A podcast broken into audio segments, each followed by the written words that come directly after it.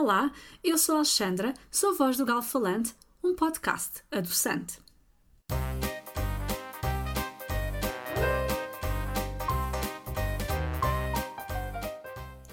Não há dúvida, os bolos preferidos dos portugueses são o pastel de nata e a bola de Berlim.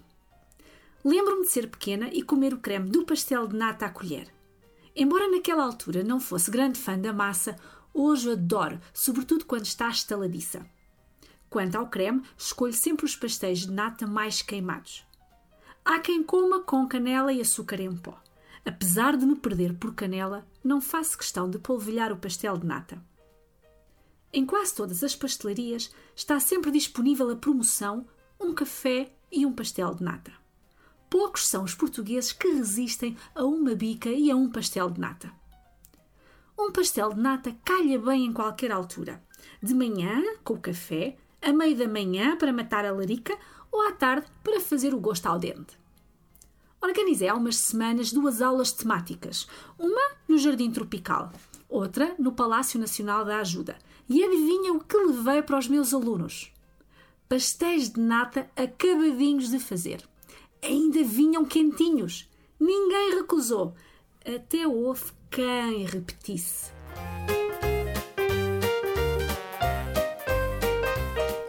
As bolas de Berlim fazem as delícias de miúdos e graúdos. Acho que os portugueses, em geral, adoram doces muito doces e tudo o que leve ovos. Doce de ovos, ovos moles ou fios de ovos. Perguntam vocês, qual é a obsessão dos portugueses por ovos?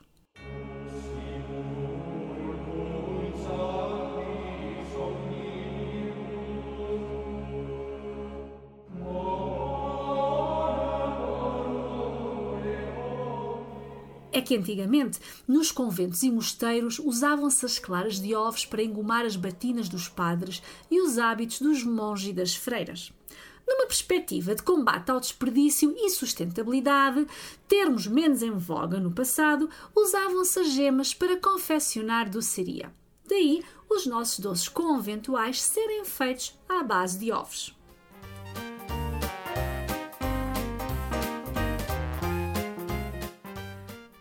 Bolas de Berlim em qualquer época do ano e também em qualquer circunstância.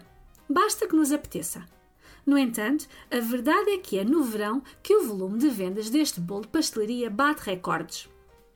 Em todas as praias, de norte a sul do país, há vendedores ambulantes de bolas de Berlim. São fáceis de reconhecer. Vestem-se de branco, por causa do calor intenso, usam uma cesta e apregoam.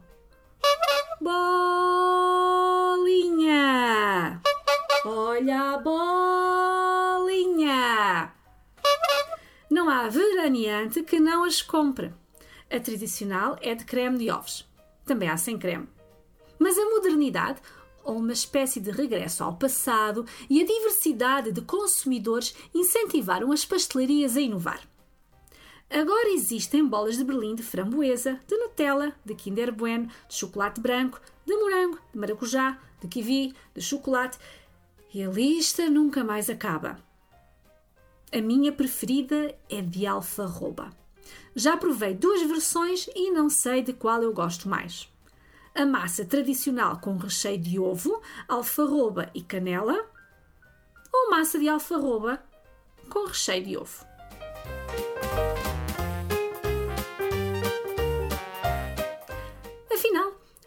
A história por trás do êxito dos pastéis de nata e da bola de Berlim? E será que a bola de Berlim é mesmo de Berlim?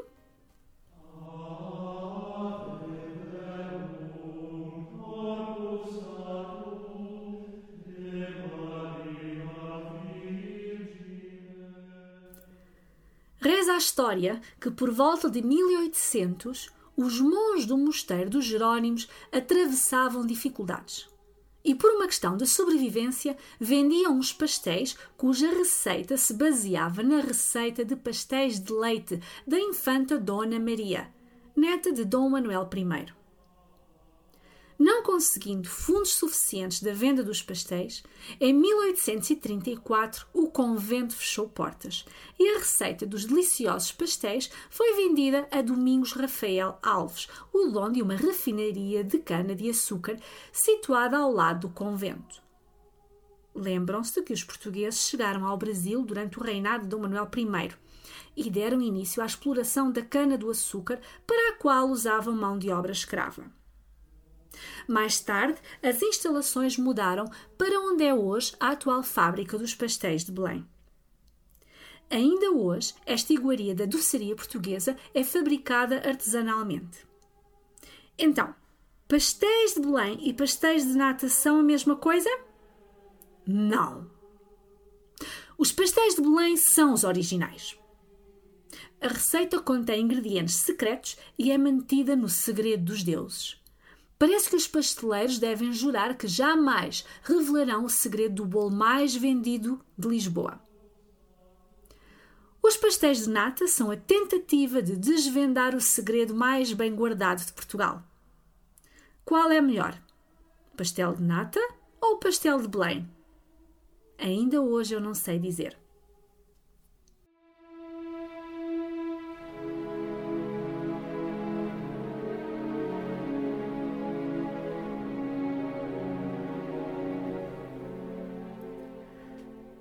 De setembro de 1939, o mundo acordava mais triste. A Alemanha tinha invadido a Polónia. Rebentava desta forma a Segunda Guerra Mundial, marcada pelo Holocausto. 6 milhões de judeus exterminados nos campos de concentração. Alguns judeus, no entanto, conseguiram escapar à morte. Uns porque se escondiam, outros porque fugiam.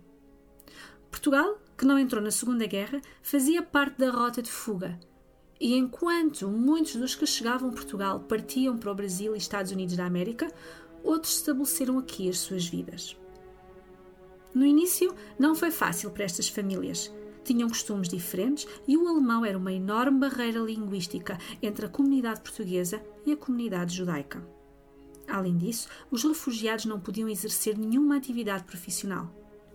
Ao mesmo tempo, Portugal atravessava uma grave crise económica e muitas famílias portuguesas viviam no limiar da pobreza, consequência ainda da Primeira Grande Guerra. Enfim, uma época bastante conturbada que obrigava a que todos fossem criativos e se reinventassem, especialmente os refugiados. Aqueles que tinham encontrado abrigo em Portugal não tiveram alternativa senão trabalhar clandestinamente. Nada que os portugueses também não fizessem. Entre essas famílias judias, destaca-se a família de Ruth Davidson, que jamais imaginaria vir a alterar a vida de todos os portugueses com a tão doce e irresistível bola de Berlim.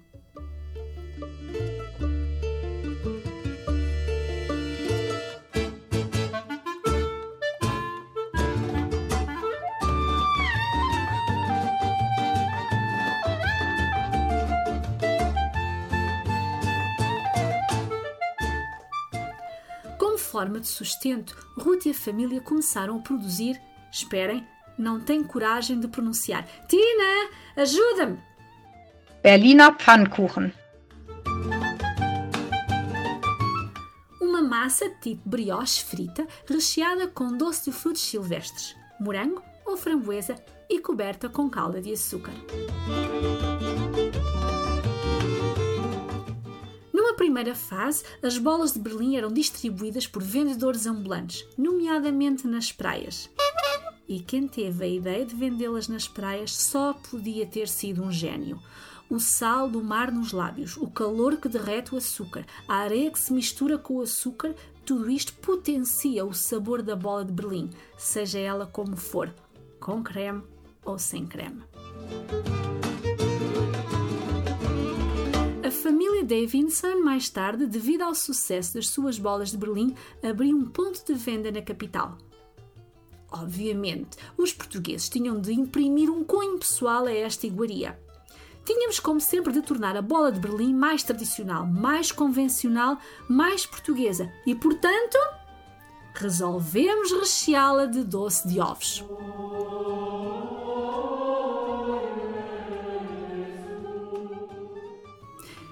Este episódio abriu-me o apetite. E a vocês? Vai uma bola ou um pastel?